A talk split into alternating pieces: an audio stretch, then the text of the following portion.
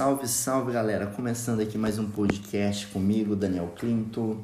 Então, o que, que eu tenho para falar hoje aqui no meu podcast é sobre um, um, dado, né, que às vezes as pessoas ficam em dúvida.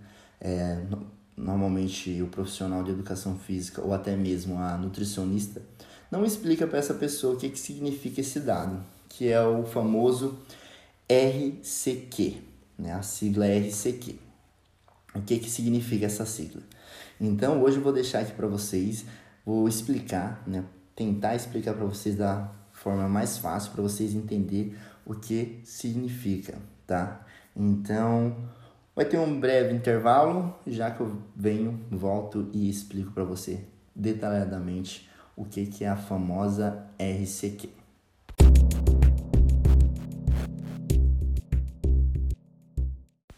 Então, pessoal, voltando aqui do intervalo, é, vou explicar para você o que significa o RCQ, que é encontrado nas avaliação física. Então, vamos lá. O que, que significa? R de razão, C de cintura e Q de quadril. O que, que é isso? É, isso é um cálculo que se faz a partir das medidas da cintura e quadril para verificar o risco do indivíduo de sofrer doenças cardiovasculares, né? Então, o que, que você tem que ficar atento a isso. Você tem que ficar atento a essa região abdominal, essa região de cintura e quadril.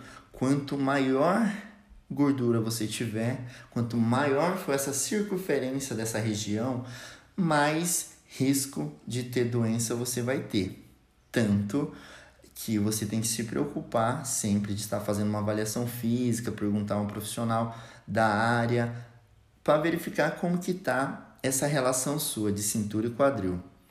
Porque é, você tendo essa, essa região com muita concentração de gordura, um percentual de gordura muito alto, é, o risco é muito grande de você ter problemas de saúde, como são comuns colesterol alto, diabetes, hipertensão. E tem uma outra aqui que eu não sei se eu vou conseguir estar tá falando o nome para vocês. É aterosclerose, isso. É esse mesmo. Então você tem que ficar preocupado, tem que ficar atento a isso, né? Ficar atento com esses dados. Lembrando que não é recente, né, esse dado que é tirado na avaliação, ele existe desde a década de 70 que a RCQ vem utilizando, utilizada, né, que ela é utilizada para estudo epidemiológicos. Então, não é algo recente, né, não é algo recente que que, que é utilizado. E é algo tão simples, né? Às vezes as pessoas não dão tanta atenção quando faz uma avaliação física, fica mais preocupado, ah, quanto que eu tenho de gordura, ah, quanto que eu tenho de massa muscular.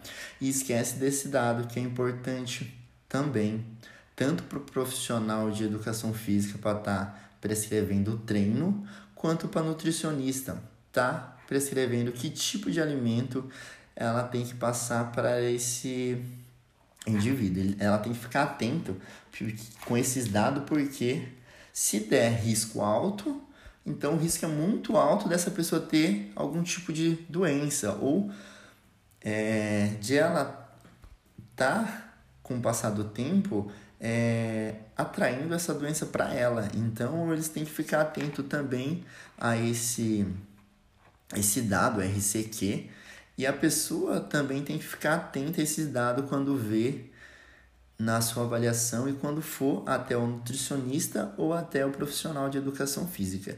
Então ela tem que ficar atento a isso, tá? Então, obrigado a atenção de todos que está escutando esse podcast, né? Eu iniciei agora no podcast, então estou procurando a melhor maneira de estar tá passando conteúdo com embasamento científico né? E explicar de uma maneira que todo mundo possa entender a importância de cada coisa, a importância do conteúdo que eu estou fazendo. Desde já, quero agradecer a atenção de todos. Até a próxima. E lembrando que eu comecei a postar no meu podcast sobre a saga Desvendando o Emagrecimento. Postei o podcast. Deixa eu olhar na minha anotação aqui. Isso. O podcast que eu postei foi Por que engordamos? Então foi explicando por que engordamos. E agora o próximo que eu vou estar postando também vai ser como se dá o acúmulo de gordura no nosso corpo. Então fique atento que logo vou estar postando mais um podcast explicando. Até mais.